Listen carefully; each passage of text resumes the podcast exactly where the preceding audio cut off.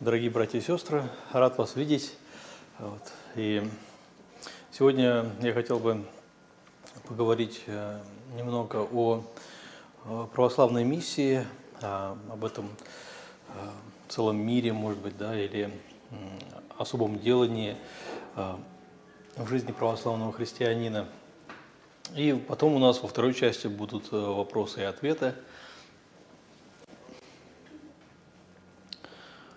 Что касается миссии, да, то я хотел бы сказать, что, конечно, а, уверен, что каждый православный христианин ощущал а, в своем сердце желание поделиться верой. Особенно это желание сильно тогда, когда, а, когда человек обретает веру, открывает для себя этот мир. Вот, я помню, как одна моя знакомая женщина она вот для себя открыла мир веры. Мы начали просто сотрудничать на почве э, издания брошюр. Э, я издавал брошюры, она работала в типографии, собственно говоря, вот занималась организацией этого процесса. А потом вот у нее случились жизненные э, непростые обстоятельства, и она ко мне вот обратилась как к верующему человеку. Я тогда не был в сане, я был мирянином. Вот, и я ее познакомил с э, хорошим знакомым э, мне священником, вот она с ним поговорила, она начала как-то действительно жить по, по, по христиански, обратилась к Богу, к Христу. И потом я помню, когда вот она приехала ко мне, а, ну, опять же, по поводу, э, мы встречались по поводу издания, да, но помимо всего прочего, она как раз-таки рассказала, вот ее опыт и она с такими горящими глазами, с таким даже удивлением говорила, не представляете, это все работает. Все вот это духовное, религиозное, оно и на самом деле работает, это жизнь, это не то, что просто человек себе придумал. Как многие неверующие или там атеисты, они думают, что мы просто себе придумали что-то, вот, и вот с этими придумками мы себе живем, что как будто есть Бог, а там моего якобы нету. Нет, ты входишь в эту жизнь, и ты ты ощущаешь, как Бог входит в твою жизнь и меняет ее. И все как бы, обретает смысл, все становится совсем, совсем другим. И ты чувствуешь отклик, когда ты начинаешь, да, как ты делаешь к Богу один шаг, Он тебе навстречу 10 э, шагов делает. Вот. Особенно, конечно, в, первое, э, в первое время после обращения человек это переживает. И в это время многие, я думаю, даже все ощущают э, желание поделиться этим открытием с другими. Вот. Ну, кто-то, может быть, э, стесняется, а кто-то, наоборот, э, это в себе, так сказать, э, воплощает в своей жизни. И вот, прежде всего, конечно, он начинает делиться со своими близкими, со своими родственниками или друзьями, вот, и хочет их привести к вере. Если мы говорим о человеке, который только обратился к к Христу. Конечно, он еще, скажем так, э, не все знает, не, не вполне подготовлен к тому, чтобы проповедовать. Вот, у него есть внутреннее вот это желание, движение, но даже часто, может быть, и слов не хватает, или он слова подбирает не те.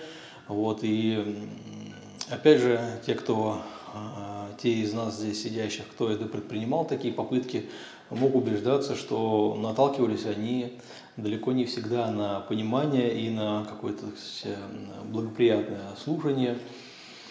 А, и это тоже неудивительно. Но я хотел бы вот сейчас обратить внимание на, именно на сам момент, вот то, что когда наше сердце загорелось, в нем загорелся этот пламень веры, и мы хотим, чтобы он загорелся и в сердцах других людей, прежде всего тех, кого мы знаем, и тех, кого мы любим. Хотим с ним поделиться, и это очень правильное чувство, оно от Господа, это то, что Господь хочет от нас – Потому что Господь, Он как раз э, вот это спасение от греха, а, спасение от э, вечной смерти, Он принес и предложил для всех людей, не только для нас.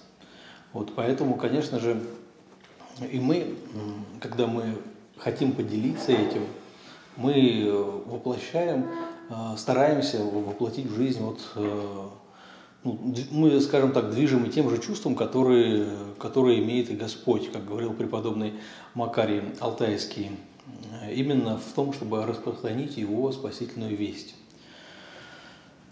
И вы знаете, что есть и заповедь Божия, Вот, идите научите все народы, крестя их во имя Отца и Сына и Святого Духа. Вот, и здесь тоже мы переходим к тому, что э, Господь говорил это апостолам, у каждого из апостолов была семья. И у каждого из, так сказать, апостолов были родственники, которые еще не уверовали в Господа. А Господь им говорит, не начните со своей семьи. Он им говорит, идите научите все народы. Вот, я думаю, что это не случайно.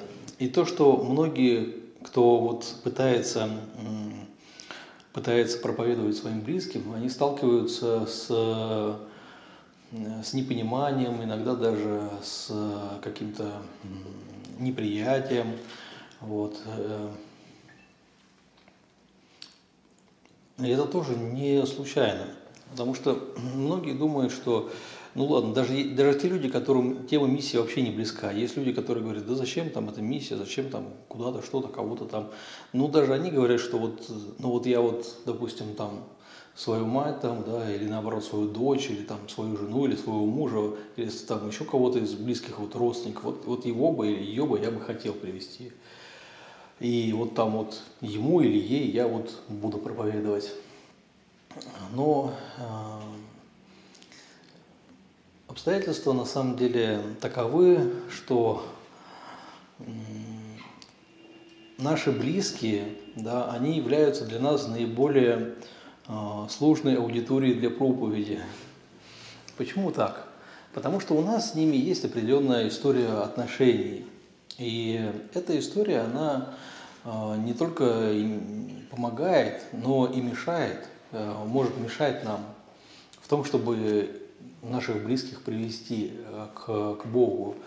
Так что даже нашим близким нередко бывает э, полезнее услышать кого-то другого, незнакомого человека.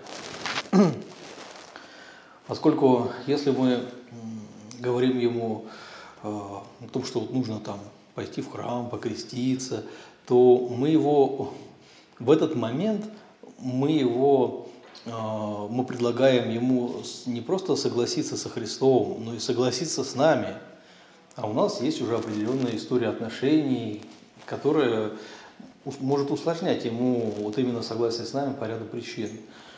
Вот. Это не значит, что родственников совсем нельзя тронуть. А, можно, и такие случаи тоже бывают, когда новоначальные тоже а, помогают задуматься и прийти к вере своим родственникам. Но все случаи, которые я знал, на этот счет, они все касаются не того, что вот там, допустим, э, мой брат обратился в церковь, и потом он пришел ко мне и сказал такие слова, после которых я решил, что я тоже хочу стать христианином. Ни разу я такого не слышал ни от кого. А случаи бывали, когда человек видел, что вера изменила близкого к лучшему. Вот это заставляет задуматься – то есть, когда сама жизнь, когда само поведение человека нашего близкого меняется, это является свидетельством того, что действительно что-то в его жизни принципиально изменилось. А это не просто какая-то очередная его идея фикс, которой у него, может быть, до этого было э, немало. Вот, когда даже вот э, тоже один из знакомых мне священников рассказывал, он раньше в юности был атеистом и, так сказать, даже и не думал ничего о вере насчет себя и всерьез не относился к этому. Когда его друг стал верующим, он сначала думал, что его надо спасать, это, так сказать, церковники, они там вот сейчас неизвестно, что с ним сделают. А потом он говорит, что я вот вдруг обратил внимание, что он вот перестал употреблять нецензурные слова он освободился от этого, он, ну, как бы, это для него было легко и естественно. Человек изменился. Кто-то другой говорит другие примеры тоже. И вот это именно изменение жизни, это то, чем, через что мы можем э, свидетельствовать нашим близким. И наоборот, если этого не происходит, э, наши близкие же видят нас, как, какие мы на самом деле. Если мы говорим ему хорошие слова о, о вере, о том, что тебе нужно там пойти в церковь, и жизнь твоя изменится, а наша жизнь не изменилась, и мы продолжаем по отношению к этому человеку что-то делать, обижающее его, разумеется, наши слова даже, так сказать, э, как один из э, духовных людей говорили, что э, когда к нему пришла, вот к старцу одна женщина, у которой ее дети были неверующими, и она вот все жалела, да, как, как же это так, вот я им говорю, говорю, они не, не слушают. Вот. И он ей объяснил, что пока ты, так сказать, э, дело не только в вере, да, но пока ты в целом у тебя отношения нездоровые с детьми, то ты делаешь для них Христа горьким. Ты измени свое отношение к своим детям, тогда и Христос через твои уста будет для них сладким. Ну, так, такой он привел пример.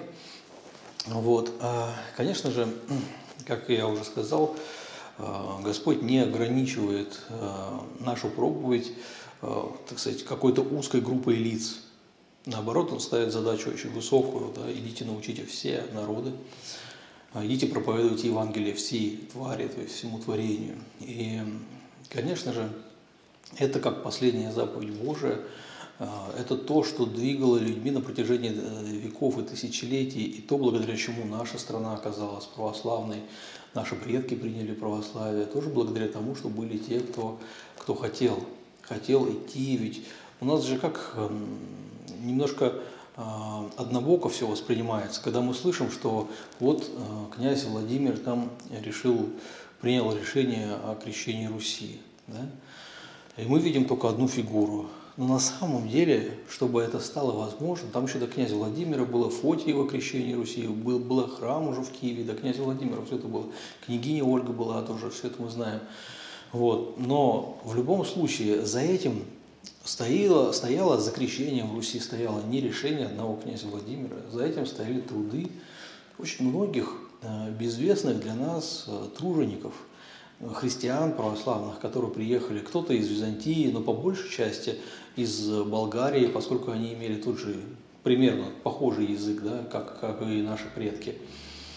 То есть эти люди, которые, допустим, им нужно было из Византии или из, или из Болгарии переселиться в незнакомую для них страну, абсолютно незнакомое для них окружение, к э, чужим людям, которые еще неизвестно, как их воспримут – а, они это сделали, они этим пожертвовали, и их имена мы даже не знаем.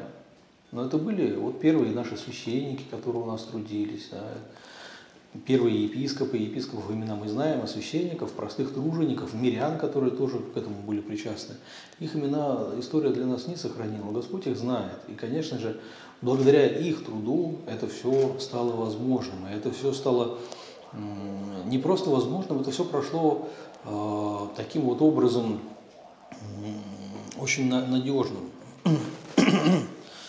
Поскольку э, мы знаем, что то же самое, что при князе Владимире, было крещение городского населения, и то не всех городов Руси.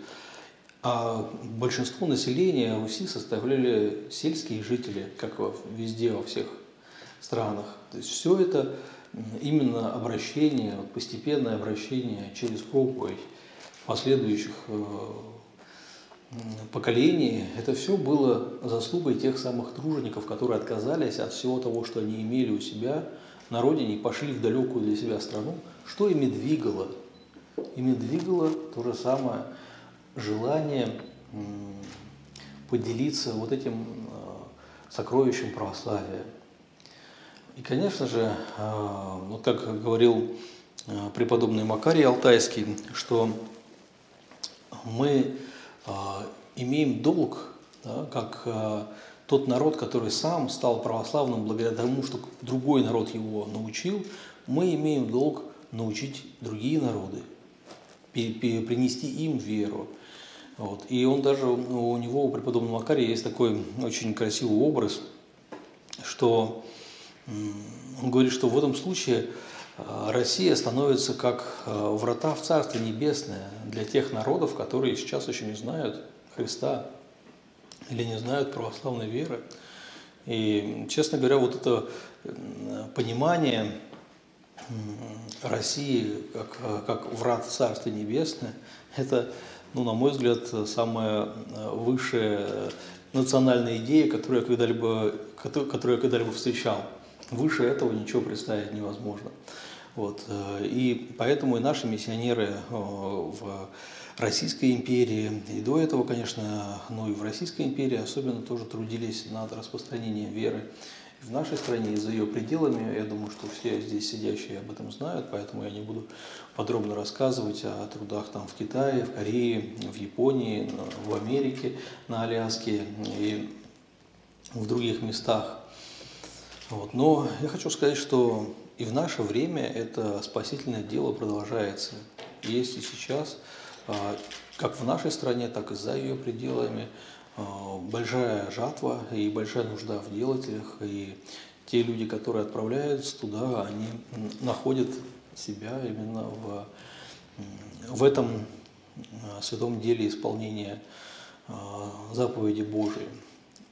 Любое исполнение заповеди Божией приносит благодать в нас, в нашу жизнь.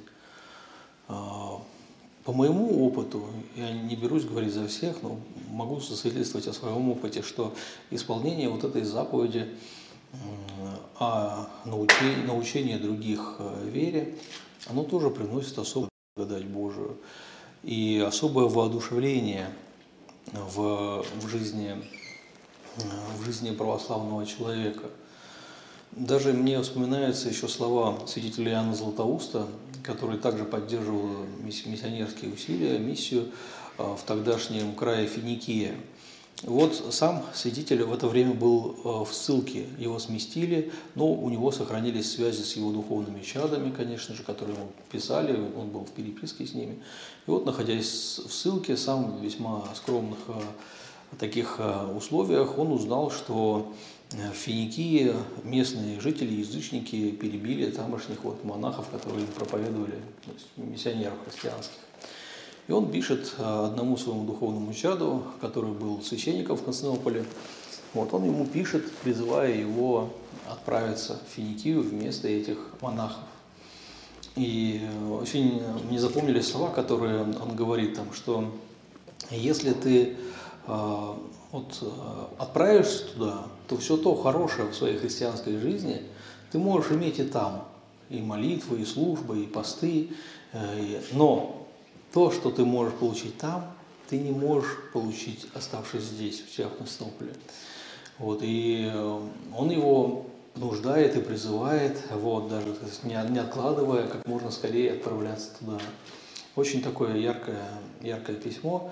Вот, и я это сам тоже испытал, потому что я понимаю, что для людей, которые, а, которые не переживали это на своем, на своем опыте, разговоры о миссии могут звучать как что-то, может быть, и красивое, но очень далекое от жизни, по крайней мере, от их жизни. Это так, так оно и есть. Я сам, когда был, ну, вот до того, как познакомился с миром миссии, я ну, воспринимал это что-то, знаете, как, не знаю, там, яблони на Марсе, вот что-то совсем такое вот, э, совсем далекое от, от моей жизни, от того, что я знаю вокруг себя. Но когда я оказался первый раз вот по приглашению отца Олега Черепанина, нашего замечательного миссионера в Таиланде, который первый принес вот православие в эту страну, э, я оказался там, то, конечно, я полностью э, поменял, так сказать, свой взгляд, э, и ну, для меня, собственно говоря, открылись новые горизонты, которых я не подозревал. У меня было очень два таких сильных понимания и переживания. Первое – это, конечно, особое э, ощущение присутствия Божия на миссии. То есть Господь особенно помогает миссионерам, его там присутствие на миссии особенно сильно ощущается. Я это впервые ощутил там тогда, в Таиланде, но впоследствии я это ощущал и в других миссиях, где мне доводилось бывать. Вот. И второе, конечно, это ощущение и, и, и твердое понимание, насколько сейчас для нас во многих странах мира, для проповеди, для церкви православной открыты двери. Не, не во всех. Есть страны, где запрещена христианская проповедь, мы это знаем, но стран, где она разрешена, гораздо больше. И, пожалуйста, если ты придешь и если ты начнешь проповедовать, у тебя будет плод. И а, как бы вот как много мы можем сделать и как много мы теряем из-за того, что мы а, не обращаем на это внимания, конечно, вот это для меня, так сказать, особенно это запало в душу, и после этого я уже не мог э, относиться к этому как э, к чему-то отвлеченному. Я постарался начать помогать миссионерам. У меня не было сначала сказать, идеи или понимания, что я сам буду миссионером. Я даже тоже рассказываю, э, когда вот меня спрашивают о миссии, о том, как мой друг, отец Даниил Сысоев, он мне как-то спросил незадолго до своей мученической кончины, вот э, не хотели бы поехать э, в Индию миссионером, я ему сказал, нет, конечно, не хочу. Вот, и это было ну, соответственно тому, как сказать, моему уровню, который я имел. И тем не менее, впоследствии, со временем э, это, это изменилось, и Господь помог мне даже войти более глубоко вот в это дело практической миссии, в том числе и другим народам. Хотя, конечно же, хотя я говорю сейчас о других народах, о других странах, конечно же, это не значит, что мы не занимаемся или я не занимаюсь а, просвещением в России. Я живу преимущественно большую часть года именно в России. Именно в России я здесь прохожу служение а, и стараюсь быть полезным для своего народа. А, собственно говоря, книги мои, статьи, так сказать, лекции, все, что я могу делать для распространения православия, прежде всего я это делаю в России. Вот. И здесь я тоже хотел бы сказать, что некоторые говорят, что вот даже не некоторые, это многое можно, много раз я это слышу, когда начинаю говорить в какой-либо аудитории о миссии, ну, надеюсь, в этой аудитории этого не услышу, А, говорят, что вот а у нас там, вот нам бы в России бы кто-то проповедовал, вот в России бы кто-то занялся бы. А, и я понимаю, что человек, который это говорит, он не понимает некоторых, может быть, важных вещей. А именно, в России проповедь православия идет уже более тысячи лет.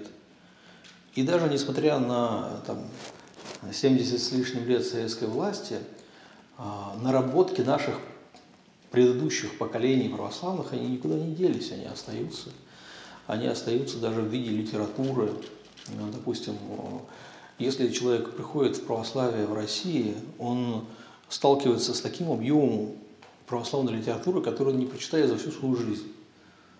При этом это книги или тексты написаны на любой вкус, по любой теме, на любом уровне.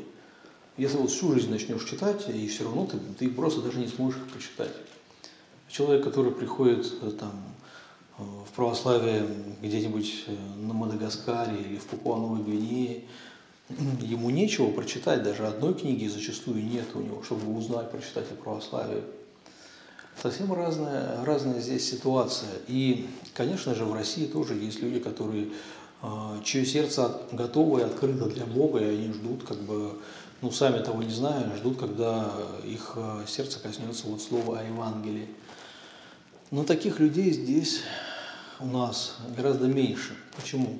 Потому что большинство, большинство э, живущих в России людей, все-таки они знают о том, что есть православная церковь, они знают, что, что они знают и слышали о Господе Иисусе Христе, они знают Евангелие, что они знают основные даже как бы, пункты учения христианского.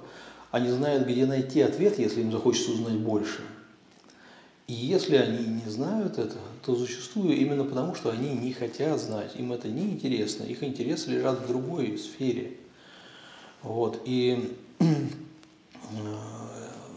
это просто реальность. Значительная часть э, нашего, нашего населения в России уже сделала свой выбор по отношению к Господу Иисусу Христу. Это не то, как было в 90-е годы, когда люди просто не знали ничего о вере, о церкви, о Боге. Они тогда ничего не знали. А сейчас очень многие, значительная часть, знают, и они уже определились. И те, кто определился, скажем так, не в пользу Господа Иисуса Христа, а, понимаете, не, не являются теми, скажем так, э, в отношении которых э, миссионерствовать – это хорошая идея. Потому что картина такая, что, допустим, ну, человек не хочет, да, а ты вот бегаешь за ним и дергаешь его за рукав и говоришь, ну слушай, давай, ну, послушай, вот у меня есть что-то для тебя, вот я тебе расскажу о вере. Да не надо мне верить. А вот если я вот интересно расскажу о вере, а если это концерт какой-нибудь будет, а смотри, а вот можно фильм посмотреть, а вот можно... Ему это все не нужно, это не нужно, это не нужно. Понимаете, такая ситуация, она, как сказать, на самом деле даже иногда и недостойна Евангелия. Ведь мы, э, если заметить, Господь сказал, идите научите все народы. Он не сказал, идите научите каждого человека. Потому что есть люди, которые не хотят учиться. Есть люди, которые в силу разного а, своего, так сказать, духовного состояния или еще какого-либо состояния, есть люди даже и недостойные слышания слова. Об этом Господь тоже говорит, что э, когда Он говорит, что не бросайте святыню псам, вот. Или когда, допустим, апостол говорит, что еретика по первому, второму вразумлению отвращайся. Есть люди, которые находятся в таком состоянии, в котором э, им ну, Священное Писание даже запрещает им проповедовать. Почему? Потому что эту проповедь они используют для богохульства, для увеличения своих грехов, а не для обращения ко Христу. В этом состоянии, в котором они находятся. Мы не судим этих людей, мы говорим о том состоянии, в котором они сейчас находятся. А сами эти люди мы, конечно, не знаем. Господь о них тоже э, заботится, Господь о них промышляет. И, как знать, э, может быть, в, в будущем эти люди обратятся к вере и станут христианами в тысячу раз лучше, чем мы. То есть мы не выносим суд о человеке, что если он сейчас не хочет нас слушать, значит он уже какой-то плохой, недостойный. Нет. Но сейчас его сердце закрыто. Так вот, если мы видим, что в другом месте есть люди с открытыми сердцами, Именно они заслуживают того, чтобы к ним пошли миссионеры и им проповедовали. Они те люди, которые закрывают свои сердца и говорят прямо, что мы не хотим, вот, за ними бегали и, и, говорили, ну все-таки все еще послушай. Вот, и поэтому, конечно, и в других странах, я должен честно сказать, не везде есть, скажем так, голод по Богу, да, желание слышать истину. Люди разные, народы разные, разные Э, темперамент, разные отношения к вопросам, скажем, связанным с, с, с Богом, с вечностью, с истиной. Э, есть люди тоже, так сказать, ну, чьи сердца закрыты по большей части.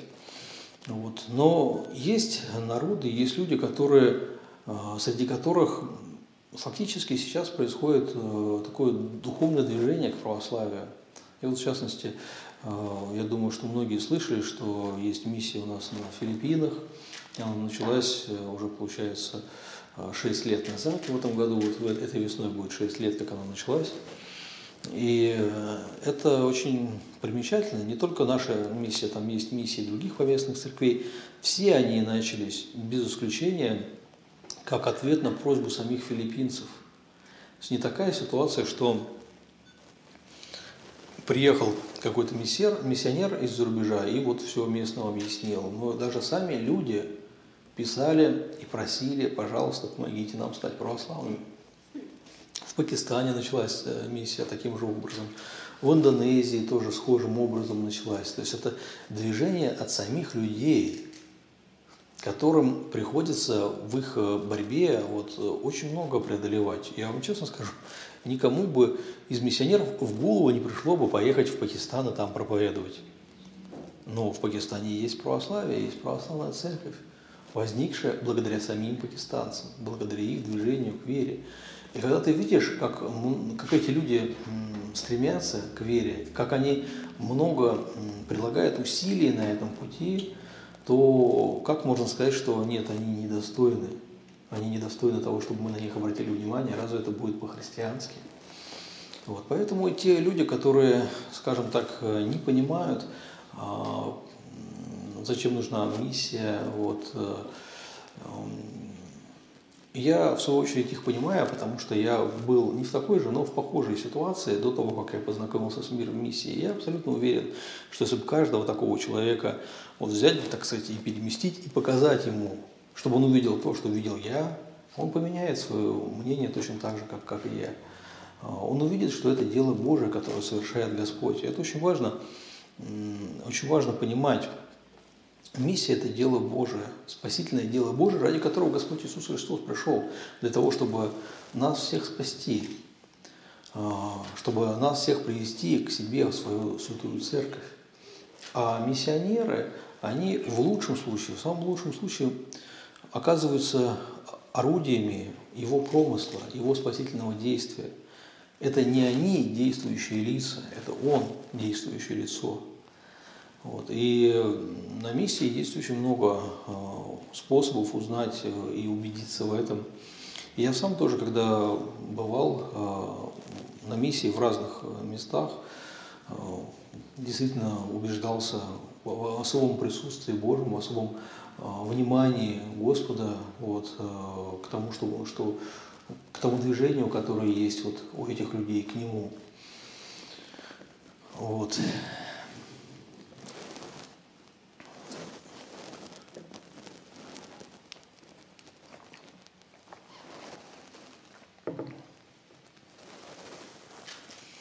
Надо сказать, что и некоторые наши а, соотечественники, которые переехали в другие страны, они тоже начинают как-то переосмыслять и приходят к вере нередко именно там, на чужбине. То есть они прожили, так сказать, значительную часть жизни здесь, и здесь им православие было не нужно. Оказавшись там, вдруг они для себя открывают мир веры и мир православия.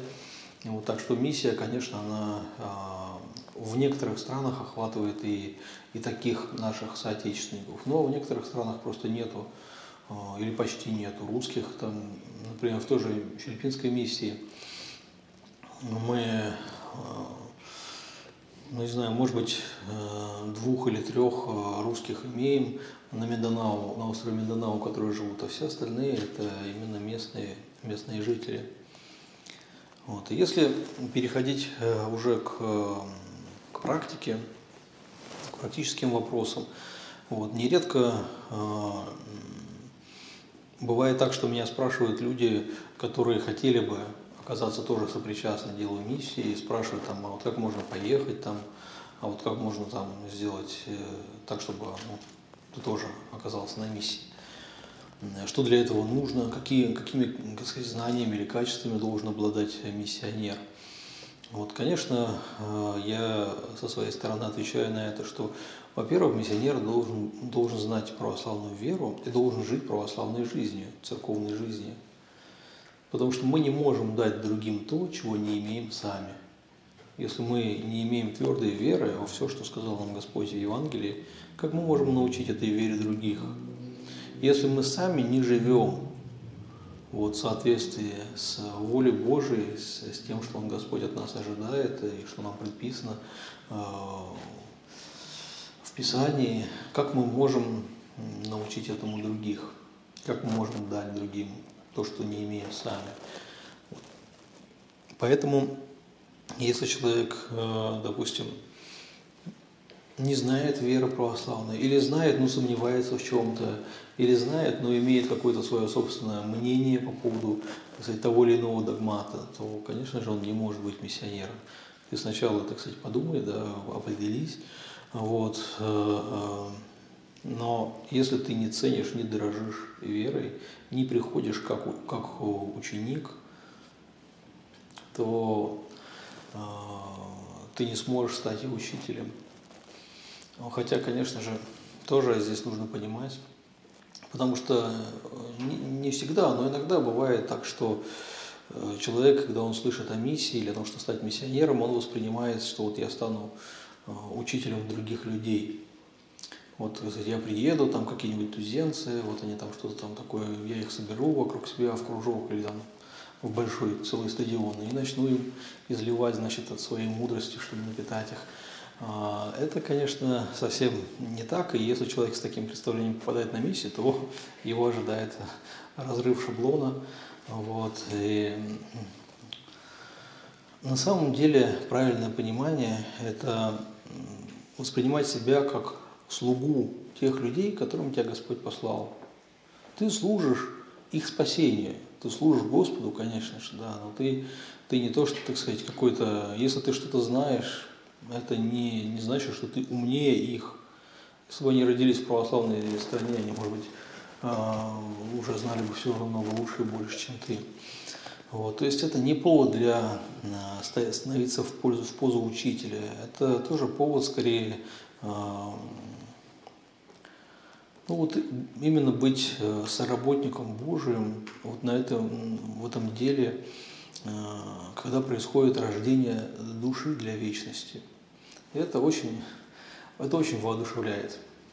Некоторые люди э, там вот говорили, но это сейчас уже не актуально, наверное, но несколько лет назад была такая дискуссия в интернете вот, про выгорание, там, выгорание священников, допустим. Я не знаю, не могу вспомнить ни одного священника-миссионера, который бы выгорел. И более того, я помню, что в рамках этой а, вот этой интернет-дискуссии некоторых миссионеров, священников спрашивали, вот там, что насчет, думаете насчет профессионального выгорания у священников, и они отвечали, что мы не понимаем, о чем идет речь. Господь дает, особенно на, на миссии, Господь дает э, большой такой а, ну, если можно так сказать, э, заряд да, духовной радости, утешения. Не все, не все просто. Вот почему Господь э, дает. Потому что и люди, которые приходят, им нужно больше трудиться, чем, допустим, когда я здесь решил вот, э, стать православным, да, когда я, точнее, ну, вот, захотел узнать, научиться, у меня не было никаких проблем. Тогда не было интернета, да, но были книги в библиотеках. Я пошел в библиотеку, записался, взял книгу, пошел в ближайший храм, оказался на службе. У меня не было, это не было тяжело. Человеку, который приходит, э, или если бы я родился где-нибудь в Монголии и захотел бы стать православным, мне пришлось бы приложить намного больше усилий для, для, того, для того же самого. Вот, поэтому, конечно, Господь э, дает больше в таких местах и таким людям. Вот. Ну и миссионерам тоже, потому что и, для них это нелегко. И на миссии, конечно, много случается э, скорбей. И очень хорошо это видно по дневникам святого Николая Японского, если кто-то их читал, ну, то, конечно же, э, мог заметить, насколько э, часто доводилось э, святителю сталкиваться с тем, что вот прям разрывало его сердце от от печали, от переживаний. Это, с этим тоже связана э, жизнь миссионера. Вот, и поэтому тоже Господь, я думаю, я, я так думаю, это мое личное мнение, что поэтому Господь как-то поддерживает особенным образом, потому что без этой поддержки, наверное, человек бы совсем мог бы впасть э, в уныние, когда сталкивается с какими-то печальными моментами или какими-то сложностями, которые кажутся непреодолимыми. Вот, и, конечно, и чудеса, можно сказать, что действительно э, настоящие чудеса бывали, и именно в большей степени именно на миссии я их видел. Вот, хотя дело не, не только в чудесах, но вот отец Даниил, он даже как-то сказал такое слово, если хочешь увидеть чудо, иди в миссионера. Вот, ну, я могу сказать, что да, и в моем случае это тоже так, но все-таки не для этого нужно идти миссионера, то есть не только ради этого, не столько ради этого, а именно для того, чтобы э, поделиться э, той, тем сокровищем веры, которое Господь нам дал не только для нас, но и для других. И через это, э, когда мы стараемся делиться этой верой, через это мы стараемся хотя бы немножко сказать спасибо Господу за то, что Он нас спас. Я, я так это воспринимаю. Также я хотел бы, знаете, поделиться с вами, и, наверное, я об этом раньше не рассказывал, но очень воодушевляет и трогает, когда ты видишь, что вот э, насколько действительно в церкви Господь нас делает братьями и сестрами. Это не просто слова. Когда люди из совершенно других народов, совершенно друг, с другими культурами, какими-то вот э, условиями жизни, так сказать, бэкграундом разным, так сказать, они приходят, но если они стремятся действительно э, искренне прийти к Богу, они возрастают в вере, и ты чувствуешь, что они действительно становятся тебе родными. Именно наша общая любовь ко Христу делает нас родными. Так что даже, не знаю, там православного Э, африканца или православного азиата, э, православный человек воспринимает как родного и даже более родного, чем э, русского человека, который ненавидит Христа. конечно, по крови, по плоти, да, мы родные, но с таким человеком, если мы встретимся, о чем нам разговаривать? Если, если мы не хотим спорить и ругаться, да, о чем? О погоде, о политике, о каких-то, так сказать, вещах, а, которые а, ну, намного ниже уровнем, чем когда ты, а, тебя объединяет с кем-то любовь ко Христу. И вот это, видите, рождение да, вот, новых чад Божьих, и действительно переживать их как своих братьев и сестер во Христе, это тоже вещь, которая очень, очень воодушевляющая. Это то, что делает счастливым, по крайней мере, это я свидетельствую о себе. Разумеется, опять же, поскольку я думаю, что ну, всегда находятся люди, которые как-то перекручивают слова, и здесь могут сказать, что, так сказать, «А, вот ты этих любишь, а своих не любишь. Это не так. Любой человек, который любит Христа, искренне любит Христа, который член православной церкви, которому дорого, то же самое, что и мне дорого. Но как я могу не воспринимать его как своего близкого, родного человека? Конечно, и, и в России таких людей много, слава Богу. Вот, и ну, в любой другой стране такие люди, если мы их находим, мы не чужие для них, они не чужие для нас. И мне кажется, это замечательно, это прекрасно. Мы видим, как действительно происходит э, э, преодоление да, проклятия Вавилонской башни, когда люди объединились ради греха, и Господь их разделил, чтобы они сотрудничая друг с другом во зле, не навредили бы всем, всем им, вот, не повредили бы э, себе, своим душам. Вот. А в Пятидесятнице, в день Пятидесятницы, когда Господь даровал апостолам именно дар языков, говорить на разных языках, он ознаменовал тем самым, что в церкви в церкви происходит преодоление вот этого проклятия, преодоление вот этого разделения, потому что в церкви мы объединяемся вокруг одного, вокруг Христа. Вот и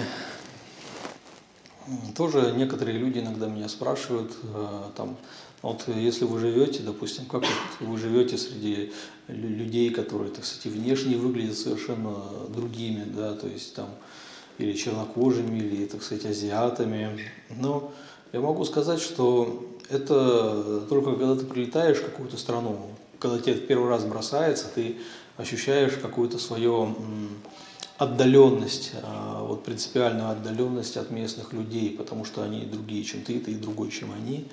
А, но и стоит пожить среди них, помолиться с ними, а, так сказать, поговорить с ними о Христе, о вере. И ты как бы уже забываешь, что они принадлежат другому народу или даже другой расе. То есть, как бы сказать, я, конечно, не забываю, конечно, умом я понимаю это, но ты уже не воспринимаешь их, ты воспринимаешь каждого из них как личность. Это вот, допустим, Роман, это Екатерина, ты не воспринимаешь, что это филиппинец. Ну, я надеюсь, что я понимаю, о чем идет речь. Да? Вот, э, ты воспринимаешь их как личности, и когда они рождаются в таинстве крещения, ты воспринимаешь их как как родных людей, как родных по вере. Вот, и это, на мой взгляд, удивительно. Особенно если смотреть на то, а, как много поводов э, сейчас, э, или как много вещей сейчас есть в мире, которые разделяют людей, которые настраивают людей друг против друга. И здесь видеть, как Господь, наоборот, соединяет нас всех и сродняет, это, это просто прекрасно. Я хотел с вами этим Э, поделиться. Вот. Но возвращаясь к э, теме, э, связанной с, с миссией, с миссионерами, тоже кроме того, что миссионеру или кандидату в миссионеры нужно иметь твердую веру и церковную жизнь, кроме этого, конечно же, ему очень важно иметь смирение. И это тоже не, не мое, и не только мое мнение. Вот, э, об этом писал Николай Японский, когда его спрашивали, потому что ему нужны были помощники, и он все время просил, чтобы ему послали, прислали помощников там, из семинарий разных. И люди, к которым он обращался, они его спрашивали, ну вот почему, по какому признаку мы можем понять, что вот именно этот человек подойдет для вас? Он говорит, что первое и, и главное качество для миссионера – это смирение. И если мы подумаем над этим, то мы понимаем, поймем почему. Потому что как гордый человек может быть э, миссионером? И в Писании прямо сказано, что Господь гордым противится, а смиренным дает благодать. Если человек гордый поедет на миссию, Господь будет ему противиться. А если Господь будет ему противиться, кого он сможет обратить, что он сможет сделать? Разумеется, ничего. Конечно же, не только миссионеры должны освобождаться от гордости. Конечно же, это касается не только миссионеров, но почему в случае миссионеров этот вопрос стоит особенно остро? Потому что, грубо говоря, когда если человек там а, христианин просто живет своей частной жизнью и страдает от гордости, то от его гордости на его месте, может быть, никто кроме него и страдать не будет. Если же такой человек отправится как бы для, как, и станет там как а, проповедник, как тот, кто возвещает православие, то он этим может отравить все дело, которому он хочет быть сопричастен. А, ну и, конечно, а, разные искушения, а, разные искушения подстерегает на этом пути. Но здесь тоже хотел бы что сказать, чтобы не было так, что, может быть, кто-то думал о том, чтобы поучаствовать в миссии, а потом услышал и сказал, нет, я все-таки еще имею проблемы с гордостью, значит, это не для меня. Каждый раз, когда мы это слышим, когда мы слышим о том, что Господь чего-то от нас ожидает, чему мы не соответствуем, это не повод для нас быть, знаете, как тот юноша богатый, который подошел к Христу, вот, а когда услышал от него ответ, отошел от него. При этом сказано, помните, в Евангелии сказано, что Господь полюбил его, Господь не сказал ему что-то грубое, Господь не отогнал его, не прогнал.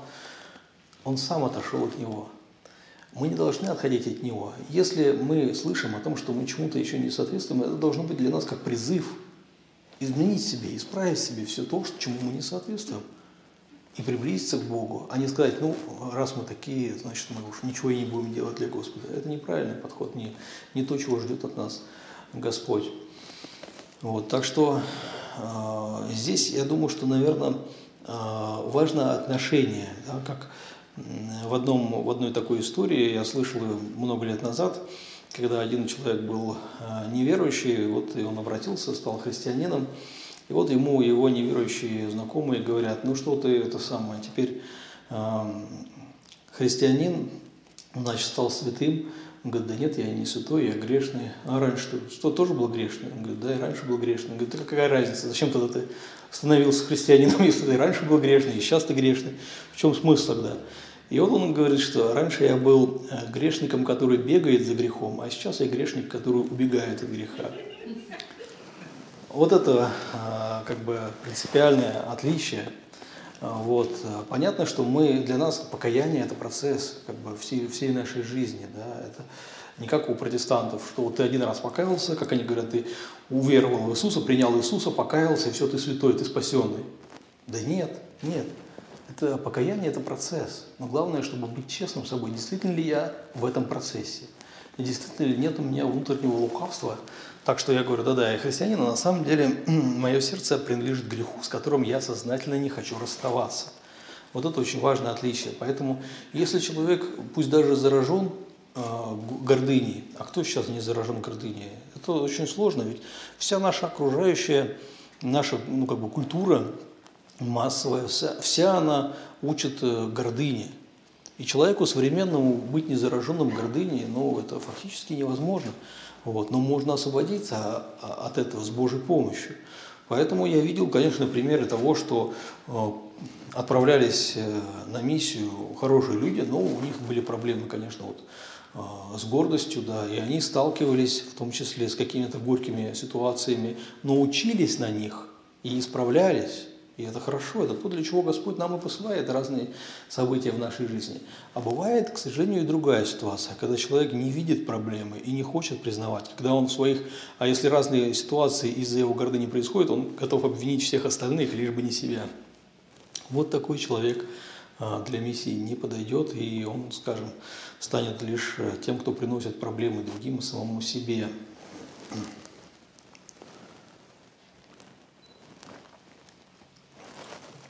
И здесь еще тоже это связано э, с тем, как мы понимаем, что такое смирение.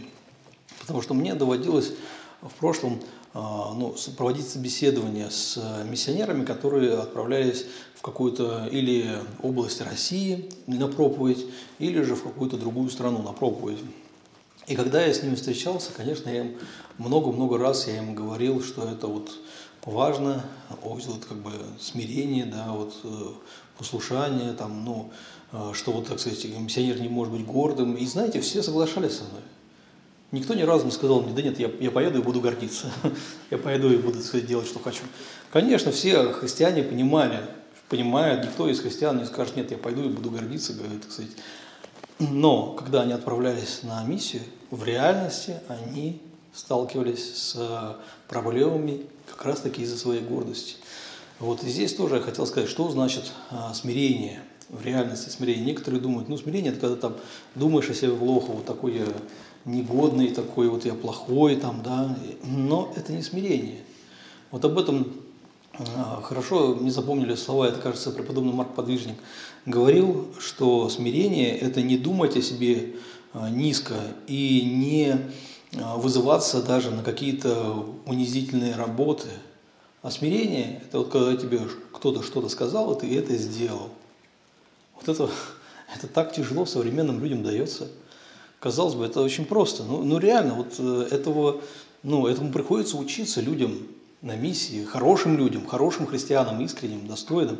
Им приходится себя переламывать для того, чтобы сделать вот элементарную вещь, что тебе сказали, и ты просто сделал. Вот. Э, это показатель. Потому что обычно люди как бы убеждены, что они знают лучше. В этом гордыня. Я знаю лучше. Еще один момент тоже, когда, допустим, говоришь э, человеку, что вот, ну, всегда, когда миссионер отправляется, он не может быть миссионером сам от себя. Само по себе слово «миссия», оно, ну, как бы, это латинский вариант а слова апостольства греческого, да, апостолий. Это посылание, то есть тебя послал кто-то. Значит, ты уже не сам от себя, ты не сам себе начальник. Ты посланный. Ты выполняешь волю пославшего тебя. Это уже повод для смирения. Вот. И, собственно говоря, когда вот им говоришь о том, что вот вас направляют, и, соответственно, у вас есть человек, перед которым вы должны отчитываться, есть ваш начальник а, в миссионерском отношении, да, а, вот, то есть э, вы с ним обязательно советуетесь, спрашиваете его, если он там рядом или даже не рядом, все равно спрашиваете, уточняете, а, вот, э, не нужно какого-то самочиния, и тоже все говорят, да-да, конечно, конечно, все понятно, вот.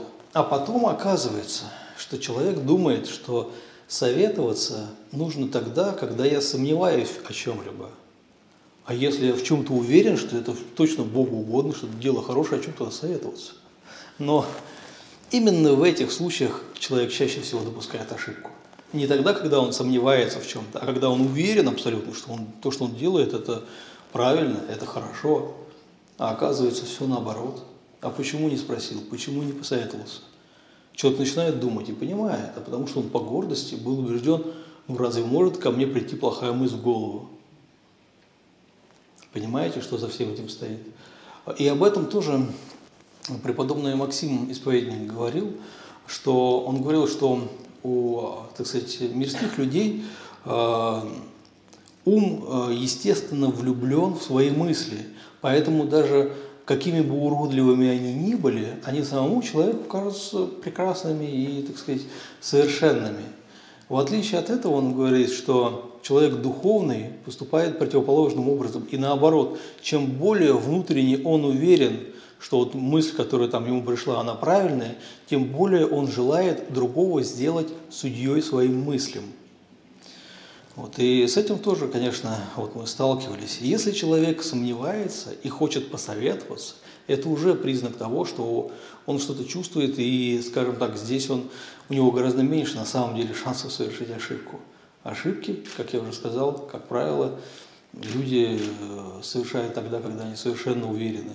Именно те горькие ошибки, которые они не ожидают, которые они потом с изумлением спрашивают, как так, почему, как это все произошло.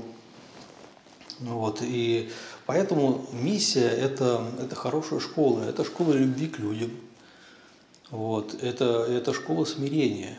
И если э, в этой школе ты не хочешь учиться ни тому, ни другому, то, э, в общем-то, ты и не сможешь стать э, миссионером. Э, и скорее будешь, э, ну, скажем так, источником э, проблем и искушений. Вот.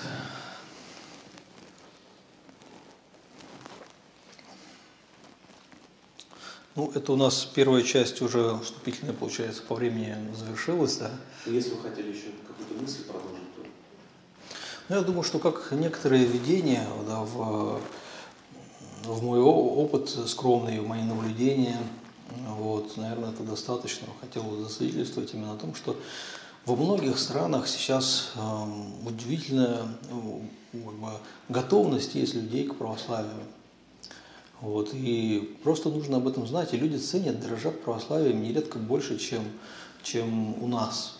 И наши люди, как я уже сказал, нередко оказавшись там, начинают ценить и дорожить православием.